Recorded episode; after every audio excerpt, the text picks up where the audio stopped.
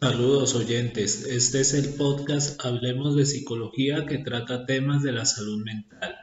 Bienvenidos. En esta oportunidad tocaremos el tema de cómo el ambiente familiar puede tornarse nocivo y cómo nuestro entorno primario puede hacernos daño, ya sea inconsciente y, sin mala intención. Depende de los padres de familia crear un marco que asegure que sus hijos crezcan en un contexto que facilite su desarrollo como personas. Y ya sea si lo sufrimos o lo estamos sufriendo, la idea es dejarlo atrás y seguir adelante, con la idea de construir un futuro mejor, considerando que tuvimos un pasado, pero no atándonos a él como si de unas cadenas se trataran, y que nos impida seguir adelante y nos impida llevar a cabo los proyectos de vida que nos proponemos. Para entender mejor lo que eh, les propongo en este capítulo, es que partamos de lo que significa nocivo, que viene del latín, del latín nocivus, que significa hacer daño, y al incluirlo al ambiente familiar nos referimos a un espacio donde papá, mamá e hijos conviven en un medio que hace daño, aclarando de nuevo que no todo ambiente nocivo se hace de manera intencional o para hacer daño y para entenderlo mucho mejor propongo dos categorías. El primero es cuando la convivencia familiar se torna perniciosa. Eso quiere decir cuando el acto se va a los extremos, pero sin intención, y lo tóxico cuando se hace deliberadamente o con intención de dañar a otros. Bien, para aclarar dudas vamos con algunos ejemplos. Un trastorno común en niños es el síndrome de la niña buena y se debe cuando el niño antepone los deseos de los demás a los suyos, creando en los infantes una personalidad sumisa incapaz de defenderse.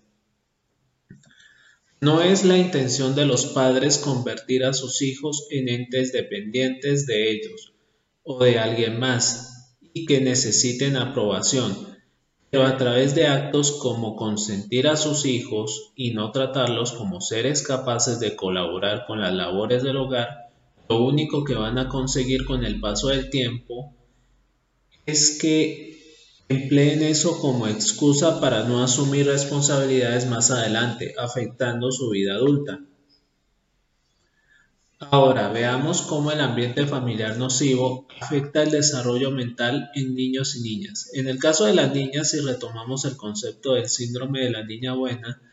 al tratarla como una princesa indirectamente se le da a entender y sin intención le generen creencias de que no tiene la necesidad de asumir responsabilidades provocando que a largo plazo, pero principalmente en la etapa de la adolescencia desarrolla el estereotipo arcaico del género femenino en el que emplea su belleza como excusa para no asumir responsabilidades, convirtiéndola en una persona indolente. En el caso de los hombres por motivos culturales no se busca la aprobación o dependencia de nadie, es más un factor de adaptabilidad, donde el chico depende absolutamente de sus capacidades para salir de la zona de confort. Pero la presión es demasiada, provocando que se genere un choque cultural entre su ambiente primario, que es el familiar, y el secundario, que es el de la escuela, al no saber manejar puede llevar a casos de bullying. Es por eso que a diferencia de las niñas, los niños buscan un ambiente más privado, seguro y dócil en el que se puedan desenvolver con más seguridad al asociarlo con el buen trato y la recompensa, generando aversión a los peligros de afuera y al no saber afrontarlos provocará que con el tiempo se vuelvan ingenuos, sumisos y confíen demasiado en gente extraña. De hecho, son los más propensos a ser estafados o sufrir asaltos. Niños que son criados en ambientes perniciosos y tóxicos siempre verán al mundo como un lugar lleno de sufrimiento y no serán capaces de enfrentarlo porque los padres que crían a sus hijos para que se vuelvan sumisos y acepten todo no los preparan o previenen de los peligros que hay fuera de su entorno, ya que los han criado para vivir en una burbuja. Creen que el mundo no los va a tocar, que no les van a hacer daño, el mundo se los ha entregado en bandeja de plata, etc. A causa de eso, no sorprende en absoluto por qué los más sumisos son más propensos a ser víctimas de violencia, ya que no son capaces de defenderse y todo esto deriva de una mala educación. Los embarazos no deseados intoxican el ambiente familiar. Un embarazo no deseado se convierte en un problema de convivencia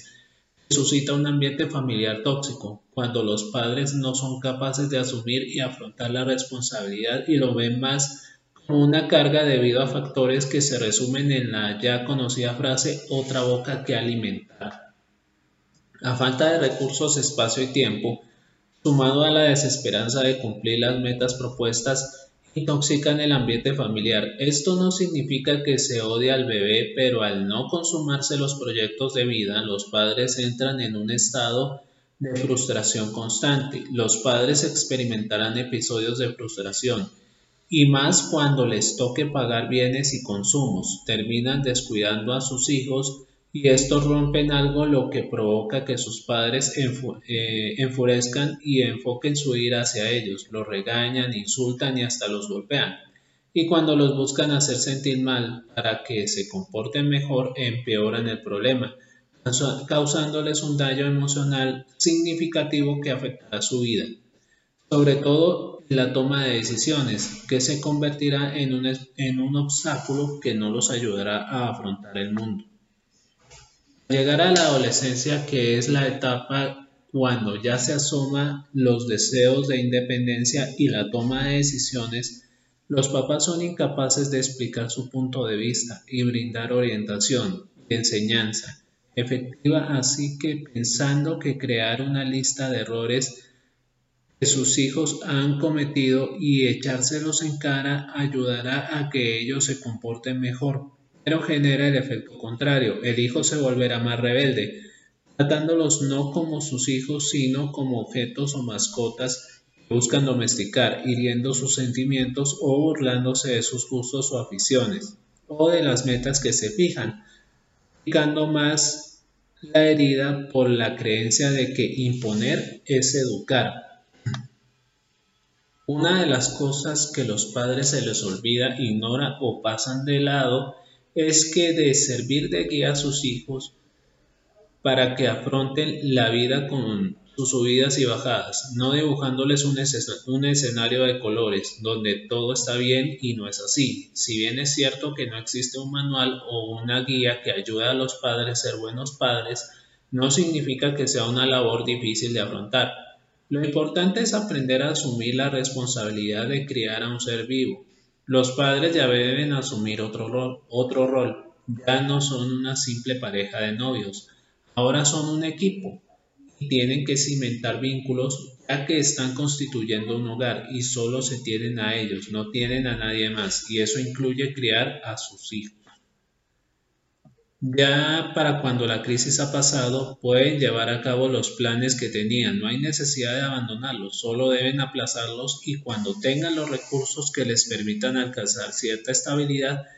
pueden retomarlos si lo desean. Lo importante es que los padres que deseen tener hijos no lo vean como una carga o un obstáculo, véanlo como un milagro. Esto es, hablemos de psicología que trata temas de la salud mental. Feliz tarde para todos.